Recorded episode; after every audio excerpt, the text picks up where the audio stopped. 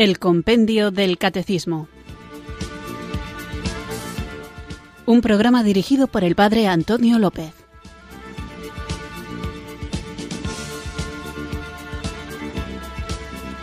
Muy buenas tardes, queridos oyentes. María, recibido un cariñoso saludo desde Irurzun, en Navarra, quienes sintonizáis una tarde más esta radio que cambia vidas, Radio María, para escuchar el programa El Compendio del Catecismo, nuestro programa diario de formación en el que vamos repasando despacito, saboreando, sacándole el mayor jugo que se puede a que se puede, no que yo puedo, porque se puede mucho más a estos puntos, a estas preguntas y respuestas del compendio del catecismo.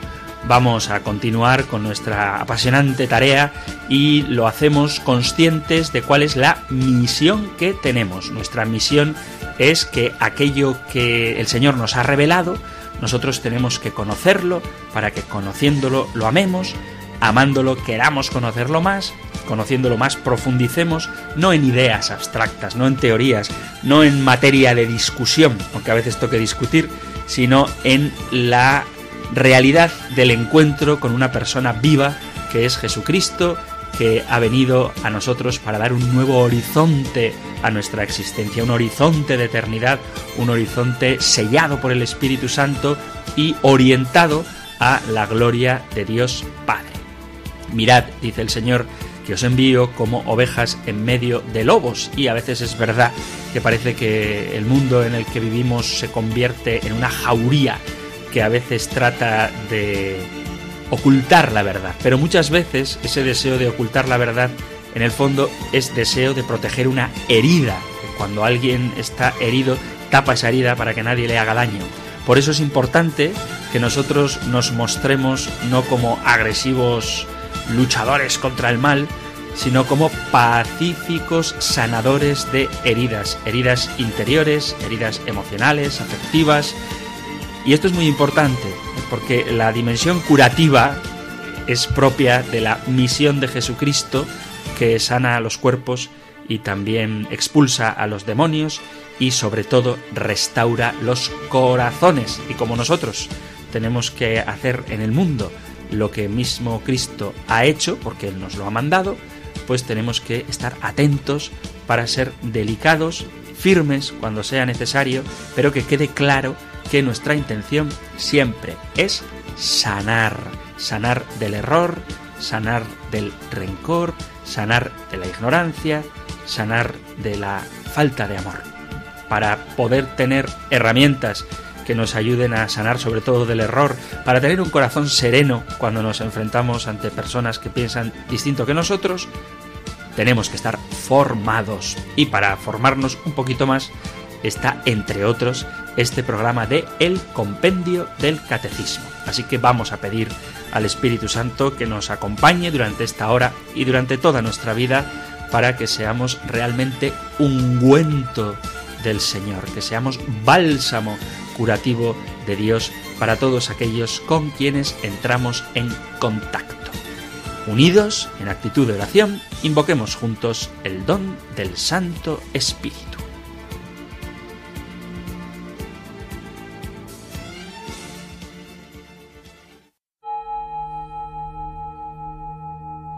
Ven Espíritu, ven Espíritu, ven Espíritu.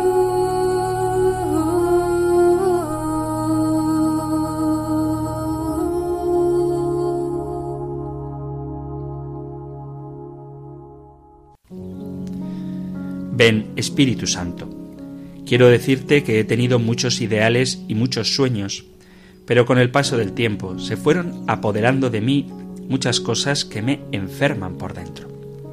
Rencores, egoísmos, nerviosismos, celos, envidias, tristezas, ambiciones, cansancios o desilusiones. Todo esto, poco a poco, me fue quitando la alegría de soñar, de amar, de servir.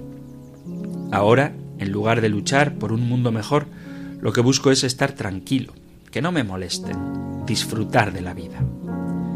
Yo sé que eso también es bueno, pero me duele haber enfriado mis sueños más hermosos. Por eso te pido que vengas, Espíritu Santo. Ven a devolverme las ganas de hacer el bien, de cambiar algo en este mundo.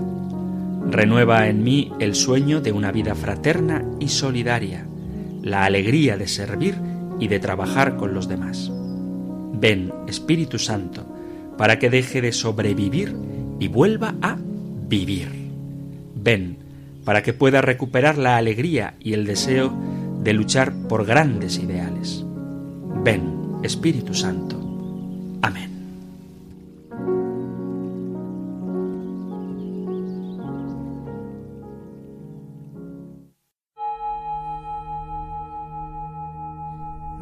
Espíritu, Espíritu.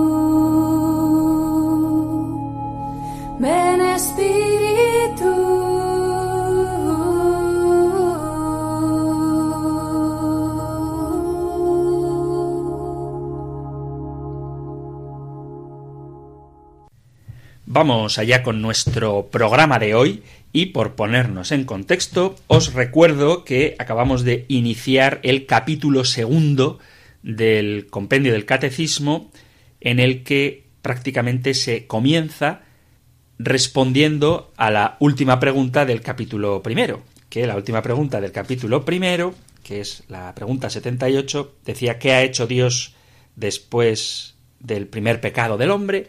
y la respuesta del compendio del catecismo, pues la, la, da, no la leo ahora, pero lo cierto es que todo el segundo capítulo responde a esta última pregunta del primer capítulo. Porque ¿cómo responde Dios al pecado del hombre? Pues Dios responde con Jesucristo, con la buena noticia para el hombre que no es una idea, no es una teoría, no es una opción política, ni es tampoco un diseño estructural que haga que las cosas marchen mejor, sino que la respuesta que Dios da al pecado del hombre es la buena noticia. Y la buena noticia es Jesucristo, Hijo único de Dios. Esta buena noticia que se difunde de manera natural, natural en el sentido de que está tan lleno el corazón de los creyentes del gozo de Jesucristo resucitado, que de una manera espontánea, incluso empujados por la persecución, lejos de arredrarse, lejos de acobardarse, se convierten en voceros proclamadores de esta gran verdad. Y es que Dios se ha revelado, se ha manifestado, se nos ha dado en su Hijo Jesucristo. Veíamos en el programa anterior que significa el nombre de Jesús y el significado como tal, el significado etimológico del nombre de Yeshua significa es Dios salva o Dios es salvación. Y veíamos también como el nombre de Jesús no es simplemente un apelativo para distinguirlo de los demás hombres, no es simplemente un sustantivo, sino que este nombre, Dios salva, indica la identidad de Jesús, que es Dios salvando, y la misión de Jesús, que es salvar. Esto es lo que el nombre de Jesús significa. Y vamos a continuar ahora con los puntos que podéis encontrar en el Catecismo Mayor en los números 436 al 440 y en el 453 y que hace la pregunta 82 del compendio del Catecismo.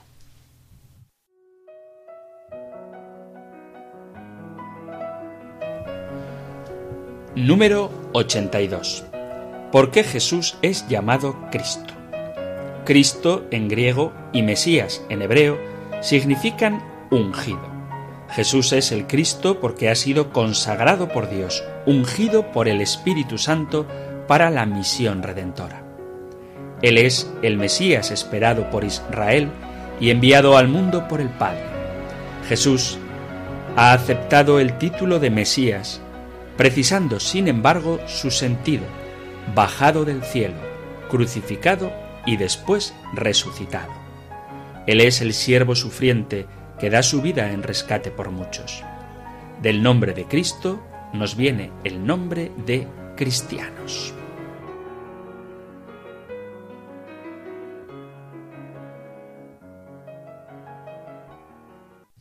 ¿Por qué Jesús es llamado Cristo? Esta pregunta que el compendio del catecismo plantea es algo que en la vida práctica es importante porque ocurre a menudo que hay gente que no tiene muy clara la idea de si Jesús es lo mismo que Cristo o hay incluso quien piensa que Jesucristo era el nombre propio de Jesús. O sea, que Jesús era Jesucristo, como cuando uno se llama José Luis y le llaman José Lu, pues algo así, ¿no? Y lo cierto es que el nombre de Jesús, como ya hemos visto, es precisamente Jesús.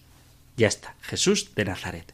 Pero cuando el propio Jesús se manifiesta como el enviado de Dios, el Mesías, el ungido, es cuando se le empieza a atribuir el nombre de Cristo. Podríamos decir que si queremos castellanizar totalmente el nombre de Jesús, tendríamos que llamarle Jesús ungido, Jesungido. ¿eh? La traducción literal de Jesucristo al castellano sería Jesungido, porque Cristo significa ungido. Y es importante esta distinción porque, no sé si lo mencioné en el programa anterior, en el que hablábamos del nombre de Jesús, pero en la Sagrada Escritura aparecen otras personas llamadas Jesús. Sin embargo, el único Jesús ungido por el Espíritu Santo es nuestro Señor Jesucristo. Pero, como os digo, en la Biblia aparecen también otros llamados Jesús. Por ejemplo, esto es un poco perturbador, el nombre de Barrabás, aquel criminal al que soltaron en vez de al Señor, en algunas Biblias aparece como Jesús Barrabás, que significaría literalmente Jesús Bar Jesús el Hijo del Padre. Pero bueno, el caso es que había otro Jesús, como este Barrabás, al que, como repito, en algunas Biblias se le llama también así, Jesús. El famoso capitán de los israelitas Josué, Joshua, es propiamente el nombre de Jesús, que aparece también en el Nuevo Testamento, tanto en los Hechos de los Apóstoles como en la Carta a los Hebreos.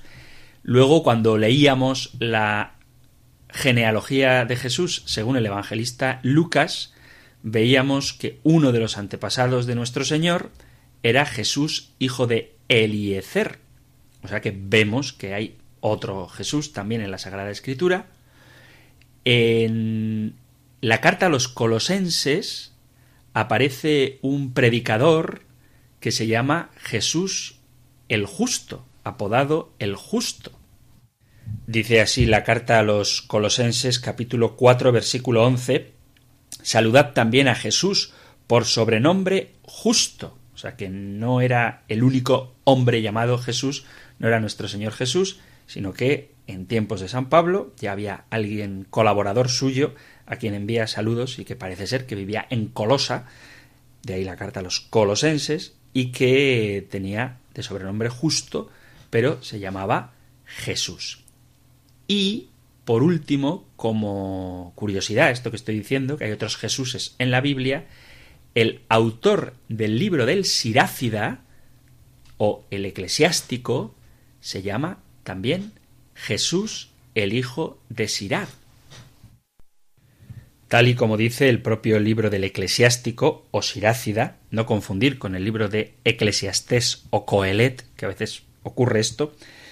Pues bueno, entonces dice el libro del eclesiástico, capítulo 50, versículo 27. Dice, Doctrina de ciencia e inteligencia ha condensado en este libro Jesús, hijo de Sira, hijo de Eleazar, de Jerusalén, que de su corazón derramó sabiduría a raudales. Simplemente como anécdota, como curiosidad, pues os muestro que en la Sagrada Escritura sí aparecen otras personas cuyo nombre es Jesús. Pero el único Jesús, la única persona, de hecho, a la que se le atribuye el ser ungido es a Jesús de Nazaret, a nuestro Señor Jesucristo.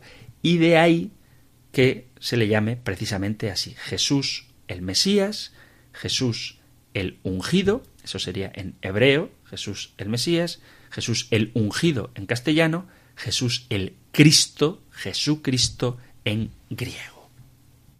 Así que vemos como la palabra Cristo literalmente significa Mesías, que en castellano se dice ungido. Y la unción es ese acto de impregnar con aceite perfumado y consagrado a los sacerdotes, a los profetas y a los reyes. De esto ya hablaremos.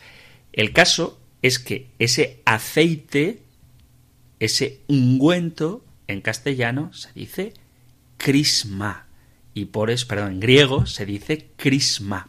Entonces el crisma es lo que nos hace cristianos. Nosotros nos llamamos cristianos, ahora veremos un poco más adelante el por qué, pero entre otras cosas porque hemos sido ungidos con crisma. De hecho, cuando hay alguien que se da un golpe en la cabeza, se suele decir se ha partido la crisma.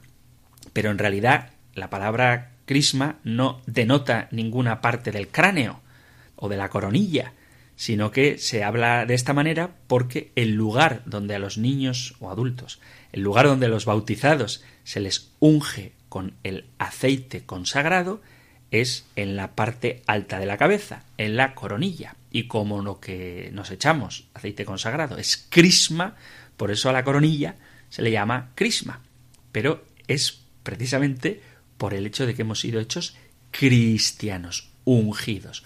Por tanto, hablando de cuestiones lingüísticas, cuando hablamos de Jesús de Nazaret, nos estamos refiriendo al Hijo de Dios hecho hombre, nos estamos refiriendo al Mesías, nos estamos refiriendo a Cristo. Pero no es correcto, no es correcto utilizar esta expresión.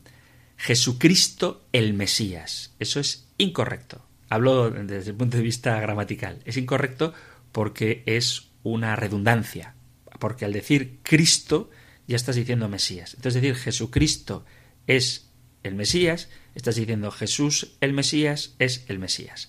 O sea que al añadir Cristo a Jesús, estamos identificando, y eso está muy bien, a la persona de Jesús con la misión de Jesús. De esta manera, su nombre, el nombre de Dios salva, se ve completo todavía porque Dios salva enviando al Mesías, enviando a su ungido, es decir, a Jesucristo.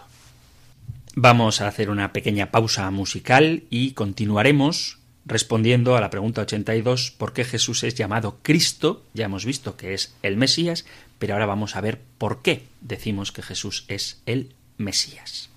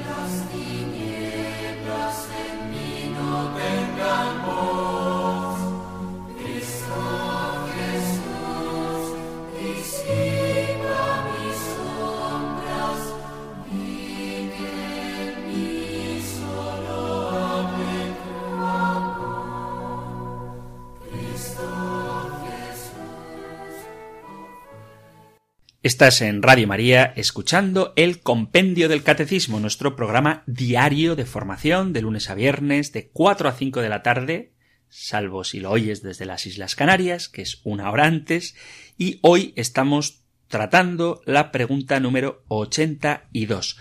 ¿Por qué Jesús es llamado Cristo? Ya hemos visto que la palabra Cristo es una traducción al griego de la palabra Mesías, y que en castellano se diría ungido. Jesús es el ungido para su misión redentora. Vamos a ver ahora qué nos dice la Sagrada Escritura a propósito de por qué Jesús es el Mesías. ¿Por qué decimos que Jesús es el ungido por el Padre? Para entender bien cómo en Cristo se cumple lo que Dios ha prometido, vamos a centrarnos en el gran profeta Isaías. Pero, por evocar algo que hemos hablado no hace mucho tiempo, en el capítulo tercero del Génesis, cuando Adán y Eva cometen el pecado, acordaos de que en el mismo momento en el que sucede esta transgresión, cuando Dios está contándoles a Adán, Eva y la serpiente las consecuencias de ese pecado, en ese mismo momento ya el Señor invita a la esperanza cuando nos indica que uno de la descendencia de la mujer pisoteará la cabeza de la serpiente. Y por eso se llama el protoevangelio a este pasaje, porque ya en él se anuncia la llegada de un Mesías, de un Redentor. Y ese Redentor ese Mesías es Jesucristo. Pero aparte de esta promesa hecha a Eva, hay otras que vamos a ver. Por eso escuchemos qué nos dice la Biblia.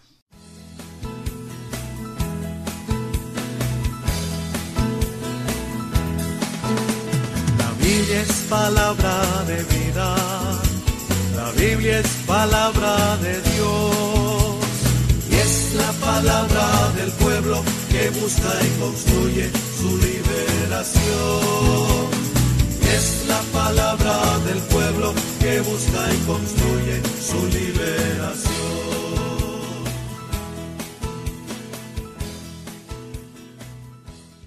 Hacía tiempo que no poníamos esta sintonía, aunque nunca dejamos de usar la palabra de Dios, pero quiero centrarme en qué dice la Escritura sobre el Mesías, porque hablamos muchas veces de que Dios prometió un Mesías, pero quizá no sabemos cómo lo prometió, a quién se lo prometió, ni qué características iba a tener este Mesías.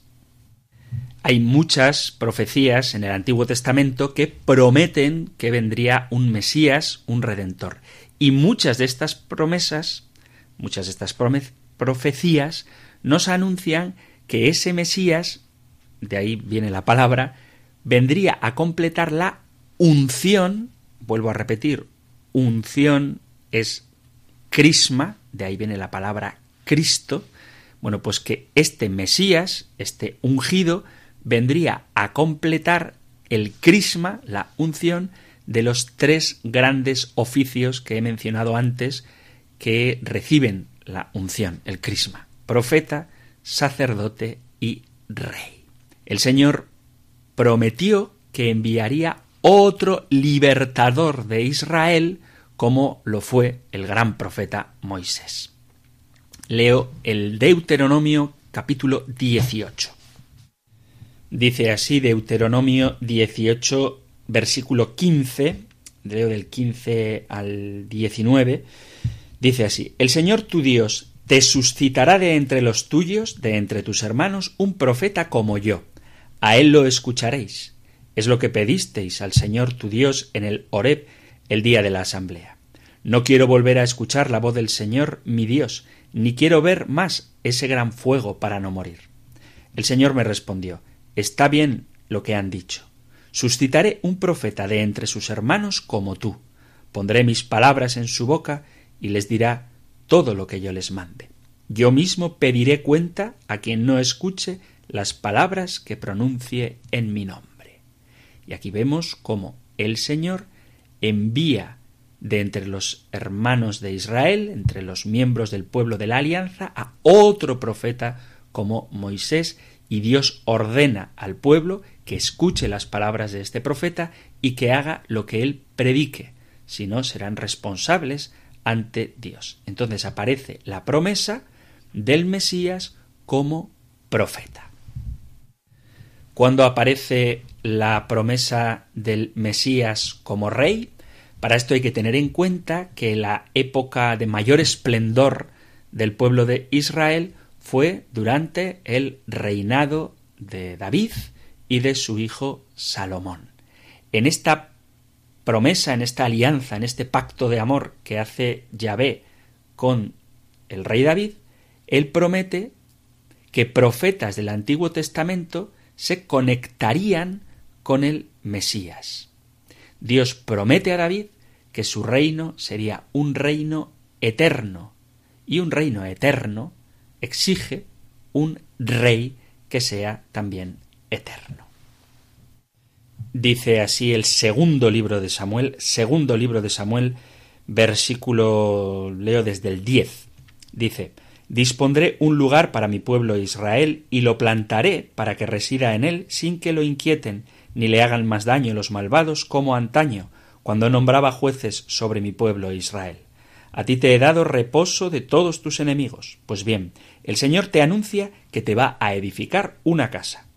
En efecto, cuando se cumplan tus días y reposes con tus padres, yo suscitaré descendencia tuya después de ti. Al que salga de tus entrañas le afirmaré su reino. Será él quien construya una casa a mi nombre y yo consolidaré el trono de su realeza para siempre. Yo seré para él un padre y él será para mí un hijo. Tu casa y tu reino, avanza hasta el versículo 16, tu casa y tu reino se mantendrán siempre firmes ante mí. Tu trono durará para siempre.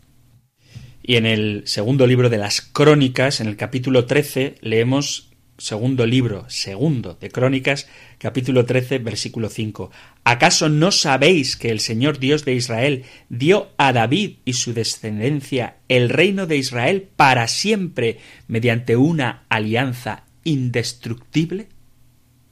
Y sabemos también que la revelación de este profeta marca una relación entre él, el Mesías, y el rey David.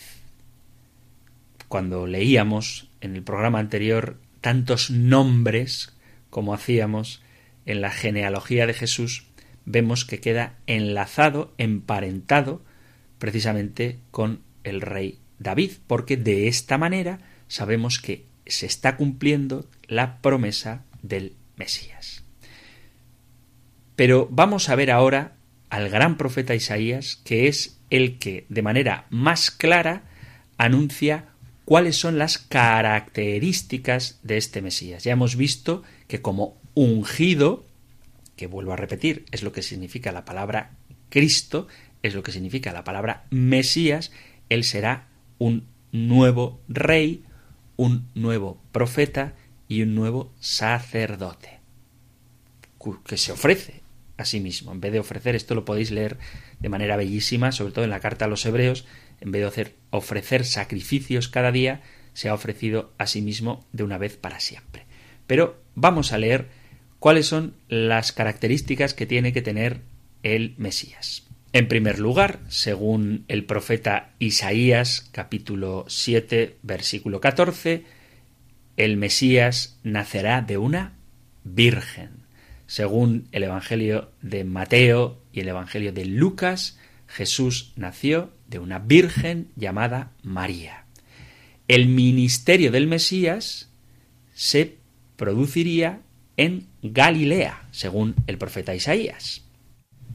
Leo el capítulo 8 de Isaías, versículo 21 y el versículo 1 del capítulo 9. O sea, leo el final del capítulo 8 de Isaías y el principio del capítulo 9 de Isaías. Dice, vagará oprimido y hambriento, exasperado por el hambre, maldecirá a su rey y a su Dios. Se dirija a lo alto o mire hacia la tierra, solo encontrará angustia y oscuridad, opresión de las tinieblas, la oscuridad a la cual es empujado. No habrá ya oscuridad para la tierra que está angustiada. En otro tiempo humilló el Señor la tierra de Zabulón y la tierra de Neftalí, pero luego ha llenado de gloria el camino del mar, el otro lado del Jordán, Galilea de los gentiles. El pueblo que caminaba en tinieblas vio una luz grande, habitaba en tinieblas y en sombra de muerte, y una luz les brilló. Acreciste la alegría, aumentaste el gozo, se gozan en tu presencia como gozan al segar, como se alegran al repartirse el botín. Vemos que esta luz que vivía en tinieblas y a la que le ha brillado una gran luz, este pueblo, perdón, esta nación que vivía en tinieblas y le ha brillado una gran luz, es la tierra de Zabulón, la tierra de Neftalí, Galilea de los gentiles. Y es ahí precisamente donde Jesús empieza su misión. Y esto está en los cuatro evangelios. Os leo el capítulo 4, versículo 12 de San Mateo. Al enterarse Jesús de que habían arrestado a Juan, se retiró a Galilea, Dejando Nazaret, se estableció en Cafarnaún, junto al mar, en el territorio de Zabulón y Neftalí, para que se cumpliera lo dicho por medio del profeta Isaías. Y cita este texto que acabamos de escuchar. Después, como ya he comentado, el Mesías sería un heredero del rey David, un descendiente de David. Leo profeta Isaías capítulo 9 desde el versículo 5, que también aparecía este pasaje a propósito del nombre, porque dice el nombre del niño. Porque un niño nos ha nacido, un hijo se nos ha dado, lleva a hombros el principado y es su nombre maravilla de consejero, Dios fuerte, Padre de eternidad, príncipe de la paz, para dilatar el principado con una paz sin límites sobre el trono de David y sobre su reino, para sostenerlo y consolidarlo con la justicia y el derecho desde ahora y por siempre. El celo del Señor del universo lo realizará. Vemos cómo es del linaje heredero al trono de David. Así dice también el mismo profeta Isaías en el capítulo 11, pero brotará un renuevo del tronco de Jesé, y de su raíz florecerá un vástago. Sobre él se posará el espíritu del Señor, espíritu de sabiduría y entendimiento, espíritu de consejo, espíritu de ciencia y temor del Señor. Pero sabemos que es de la tribu de Jesé. Y sabemos que Jesús, en el libro de Lucas, en los antepasados de Jesús, en la genealogía de Jesús, sabemos que le fue dado el trono de su padre su antepasado, David. Y Jesús es descendiente de la casa de David y fue el cumplimiento de la promesa que Dios le hizo a David. Además de en la genealogía de Jesús, tanto capítulo 1 de San Mateo como capítulo 3 de Lucas, veis en los hechos de los apóstoles cómo se repite esta misma idea. En Hechos de los Apóstoles, capítulo 2, versículo 29 dice, Hermanos, Permitidme hablaros con franqueza. El patriarca David murió y lo enterraron, y su sepulcro está entre nosotros hasta el día de hoy.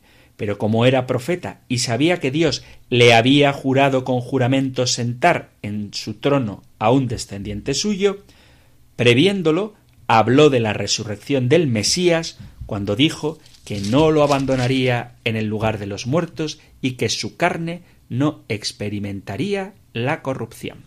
A ese Jesús lo resucitó Dios, de lo cual todos nosotros somos testigos. Así que vemos cómo la Sagrada Escritura y San Lucas, el autor de los Hechos de los Apóstoles, enlaza la resurrección de Cristo con su descendencia del rey David.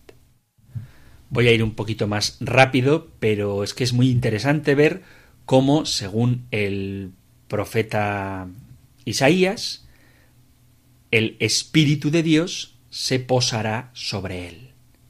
Dice, voy a leer Isaías desde el capítulo 11, desde el versículo primero hasta el versículo 10, porque ahí veremos cómo el Espíritu Santo se posa sobre él, lo mismo que el Espíritu de Dios desciende sobre Jesús en los relatos del bautismo, vemos cómo él juzgará al mundo con justicia, lo vamos a ver ahora en Isaías 11, lo mismo que Jesús tiene potestad, tiene poder para juzgar.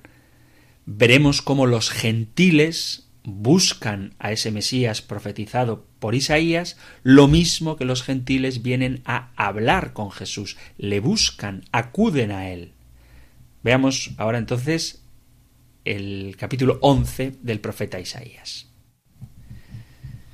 Pero brotará un renuevo del tronco de Jesé, y de su raíz florecerá un vástago. Sobre él se posará el Espíritu del Señor. Ya hemos visto cómo en el bautismo el Espíritu del Señor se posa sobre él. Espíritu de sabiduría y entendimiento, espíritu de consejo y fortaleza, espíritu de ciencia y temor del Señor. Lo inspirará el temor del Señor. No juzgará por apariencias, ni sentenciará por oídas. Acordaos que dice la Escritura que Jesús no necesitaba que nadie le dijera nada porque él conoce lo que hay en el interior de cada uno. Eso lo dice el evangelista San Juan en el capítulo 2, versículo 25. Entonces no juzgará por apariencias, ni sentenciará de oídas, juzgará a los pobres con justicia, sentenciará con rectitud a los sencillos de la tierra. Pero golpeará al violento con la vara de su boca, y con el soplo de sus labios hará morir al malvado. La justicia será ceñidor de su cintura y la lealtad cinturón de sus caderas. Habitará el lobo con el cordero, el leopardo se tumbará con el cabrito, el ternero y el león pacerán juntos, un muchacho será su pastor. Jesús se llama a sí mismo, en el capítulo 10 de San Juan, el buen pastor.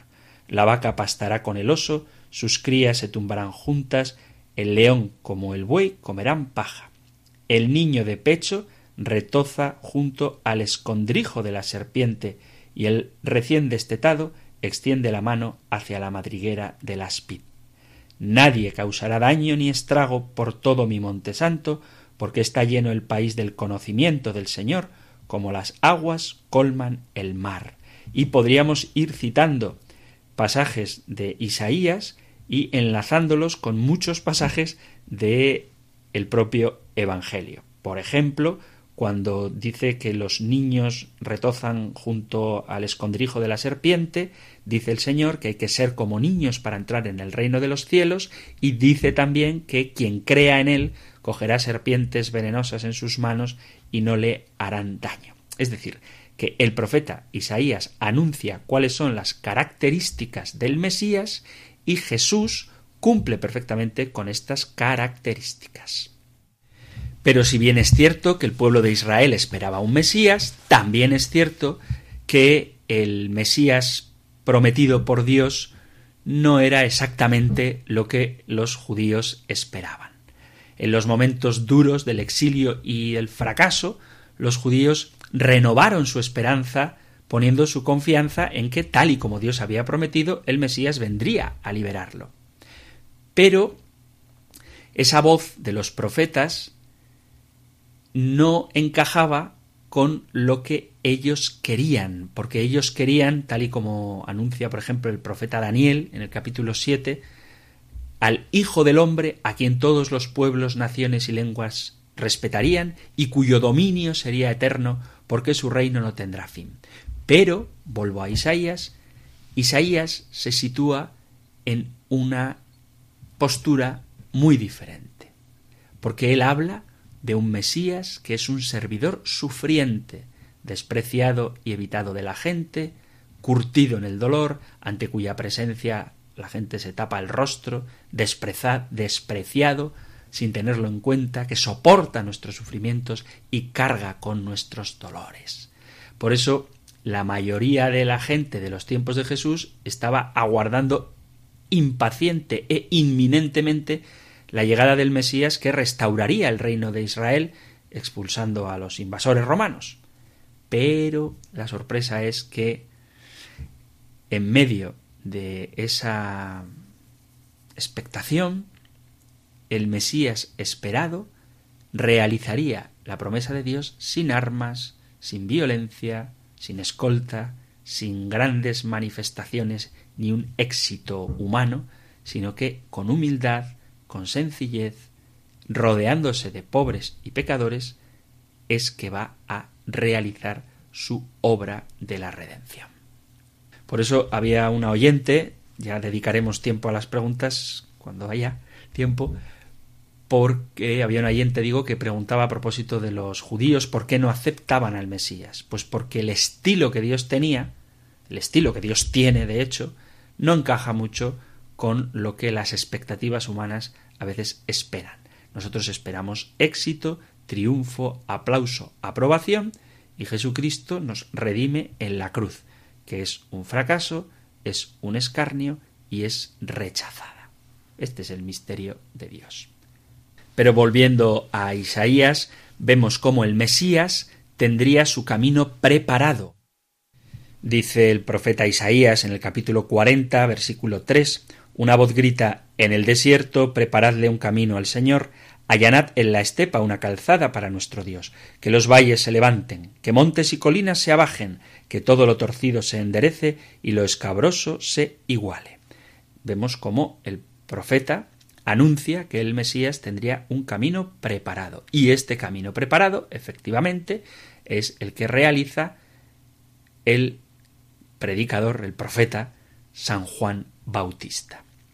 Y entramos en lo que no encaja con la perspectiva, con la expectativa que tenían los judíos de cómo había de ser el Mesías. Empezamos con la obra de la redención, con la pasión. Dice el profeta Isaías en el capítulo 50. Leo desde el versículo 4, Isaías 54, El Señor Dios me ha dado una lengua de discípulo para saber decir al abatido una palabra de aliento. Cada mañana me espabila el oído para que escuche como los discípulos. El Señor Dios me abrió el oído. Yo no resistí ni me eché atrás. Ofrecí la espalda a los que me golpeaban, las mejillas a los que mesaban mi barba no escondí el rostro ante ultrajes ni salivazos. Y por citar solo a San Lucas, aunque lo podemos encontrar en cualquiera de los sinópticos, leo Lucas 22, 63. Y los hombres que tenían preso a Jesús se burlaban de él, dándole golpes, y tapándole la cara le preguntaban, diciendo Haz de profeta, ¿quién te ha pegado? e insultándolo proferían contra él otras muchas cosas. Vemos, pues, cómo es escupido y golpeado. Dice el profeta Isaías en el capítulo 52 que él, el Mesías, será exaltado. Isaías 52, 13. Mirad, mi siervo tendrá éxito, subirá y crecerá mucho. Como muchos se espantaron de él porque desfigurado no parecía hombre ni tenía aspecto humano, así asombrará a muchos pueblos. Ante él los reyes cerrarán la boca, al ver algo inenarrable y comprender algo inaudito. Y esto parece una narración del cántico de Filipenses. Dice, hablando de Jesucristo, el cual siendo de condición divina no retuvo ávidamente el ser igual a Dios, al contrario se despojó a sí mismo tomando la condición de esclavo, hecho semejante a los hombres, y así, reconocido como hombre por su presencia, se humilló a sí mismo hecho obediente hasta la muerte y una muerte de cruz. Por eso Dios lo exaltó sobre todo y le concedió el nombre sobre todo nombre. Vemos cómo Isaías anuncia este exaltamiento de Jesús. Y vemos también en el cántico de Isaías que es desfigurado por el sufrimiento. Es un texto muy bonito. Voy a leer todo Isaías 53 en adelante, porque vemos cómo es desfigurado por el sufrimiento, cómo es rechazado, cómo lleva nuestros pecados y dolores, cómo expía con su sangre y cómo son nuestros pecados los que Él carga, Él sustituye los dolores que nosotros merecemos, manteniendo silencio ante los acusadores y aceptando voluntariamente el castigo que nosotros merecemos por nuestro pecado. También en ese pasaje se cuenta cómo el Mesías sería enterrado en la tumba de un hombre rico y cómo salva a quienes creen en él y muere con los pecadores. Y esto obviamente, no hace falta hacer un gran esfuerzo intelectual, es la pasión del Señor, donde es azotado por los soldados romanos, es rechazado, muere por nuestros pecados, derrama su sangre por nuestra salvación, muere en lugar nuestro, mientras guarda silencio, por ejemplo, ante Herodes, carga sobre sí nuestras culpas, es enterrado en la tumba de José de Arimatea y es salvación para cuantos creen en él. Leo solo Isaías porque si me pongo a leer todos los textos del Nuevo Testamento, pues se nos acabaría el tiempo. Pero como creo que somos más familiarizados con el Nuevo Testamento, me limito a leer ahora el profeta Isaías capítulo 53. ¿Quién creyó nuestro anuncio? ¿A quién se reveló el brazo del Señor? Creció en su presencia como brote, como raíz en tierra árida, sin figura, sin belleza, lo vimos sin aspecto atrayente, despreciado y evitado de los hombres, como un hombre de dolores acostumbrado a sufrimientos, ante el cual se ocultaban los rostros, despreciado y desestimado. Él soportó nuestros sufrimientos y aguantó nuestros dolores. Nosotros lo estimamos leproso, herido de Dios y humillado, pero él fue traspasado por nuestras rebeliones, triturado por nuestros crímenes, nuestro castigo saludable cayó sobre él, sus cicatrices nos curaron. Todos errábamos como ovejas, cada uno siguiendo su camino, y el Señor cargó sobre él todos nuestros crímenes. Maltratado, voluntariamente se humillaba y no abría la boca. Como cordero llevado al matadero, como oveja ante el esquilador, enmudecía y no abría la boca. Sin defensa, sin justicia se lo llevaron. ¿Quién se preocupará de su estirpe? Lo arrancaron de la tierra de los vivos.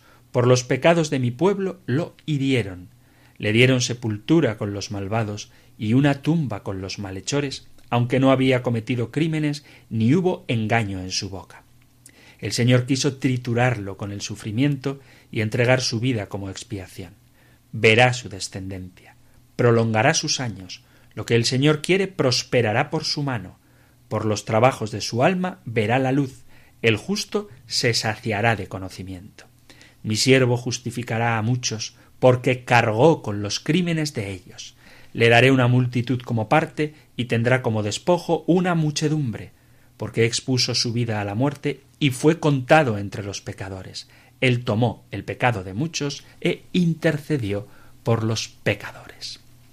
Es un texto muy bonito y yo me pregunto cómo los judíos interpretan esta sagrada escritura. Si hay algún judío, por favor, escuchando este programa del compendio del catecismo, que me cuente cómo es posible después de leer el capítulo 53 de Isaías, bueno, después de leer todos los pasajes de Isaías que he citado, pero en concreto este, cómo es posible no ver en este pasaje a Jesucristo ofreciendo su vida por nosotros, a Jesucristo como el Mesías prometido. Y una última cita de Isaías donde se anuncia el Mesías, que sin duda se cumple esa promesa de enviar a su ungido en Jesucristo, leo Isaías 61, el Espíritu del Señor está sobre mí, porque me ha ungido, me ha enviado para dar la buena noticia a los pobres, para curar los corazones desgarrados, proclamar la amnistía a los cautivos y a los prisioneros la libertad, para proclamar un año de gracia del Señor, un día de venganza de nuestro Dios, para consolar a los afligidos, para dar a los afligidos de Sión una diadema en lugar de cenizas, perfume de fiesta en lugar de duelo, un vestido de alabanza en lugar de un espíritu abatido. Y esto lo cumple el Señor Jesús lo vemos muy claro en el profeta, en el profeta, en el evangelista San Lucas, donde le entregan a Jesús cuando entra a la sinagoga de Nazaret y le entregan el rollo donde lee precisamente este pasaje de Isaías 61 y después de leerlo, no lo repito porque lo acabo de leer, pero está citado literalmente en la Sagrada Escritura, en el Nuevo Testamento, en Lucas 4, versículo 18, es Isaías 61, y cuando termina dice, y enrollando el rollo y devolviéndolo al que lo ayudaba, se sentó.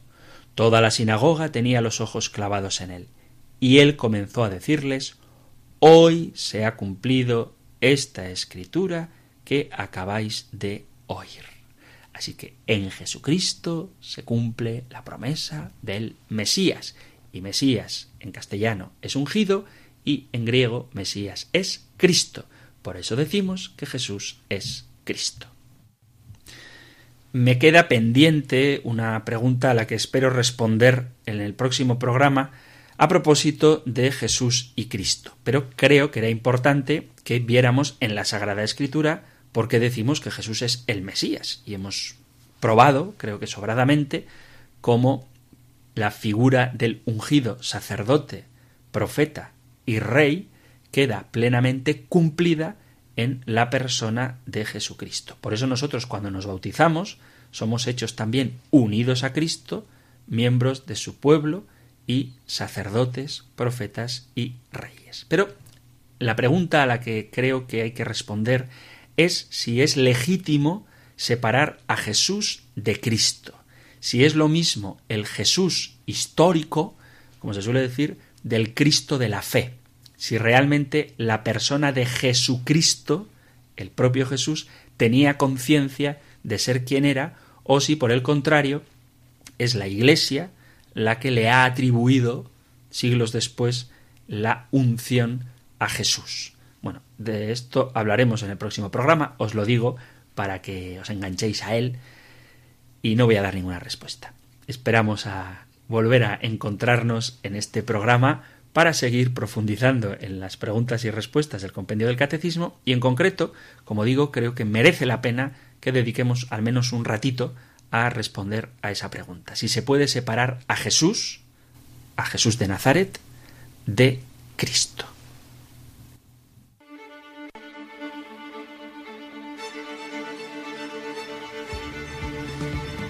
Queridos amigos, queridos oyentes de este espacio del compendio del catecismo, el tiempo vuela y a veces se quedan cosas por decir, pero para eso tenemos más programas. Es una ventaja de que sea un programa diario, de lunes a viernes, de 4 a 5, una hora antes en las Islas Canarias y si no puedes escucharlo en directo no te preocupes porque tienes a tu disposición en la aplicación o en la página web de Radio María los podcasts con todos los programas. Os recuerdo una vez más que estamos felices en Radio María de sentir cerca a los oyentes y en concreto me encanta recibir vuestros correos. Tened paciencia, por favor, que todos serán respondidos, unos en privado, otros por antena, pero tanto vuestros correos que podéis enviar a compendio como los mensajes escritos o de voz que podéis enviar al WhatsApp 668 594383 cuentan con toda la atención de Radio María y por supuesto que habrá respuesta hasta donde nos dé el intelecto a todas vuestras inquietudes. También habría que decir, no me quiero entretener porque quedan unos pocos segundos, que no hay en todo respuestas rotundas. Hay cosas, muchas cosas, que son opinables y que alguien no esté de acuerdo con tu opinión no le convierte en hereje. Se puede ser ortodoxo, fiel a la Iglesia y no estar de acuerdo con cosas que a lo mejor uno piensa. No voy a poner ejemplos porque eso me obligaría a explicarlo demasiado, pero tenemos que aprender a distinguir qué es lo que hay que creer de qué es aquello que se puede creer de lo que de ninguna manera se puede creer. Hay tres niveles, digamos.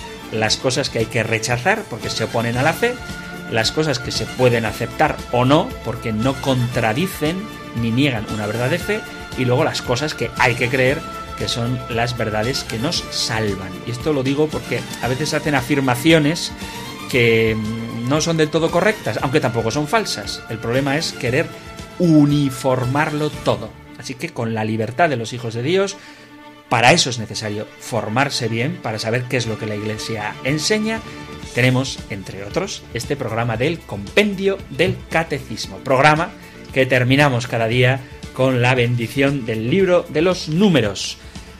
El Señor te bendiga y te proteja, el Señor ilumine su rostro sobre ti y te conceda su favor, el Señor te muestre su rostro y te conceda la paz. Muchísimas gracias por estar ahí, gracias por escuchar el compendio del catecismo y si queréis, volveremos a encontrarnos en un próximo programa. Un fuerte abrazo.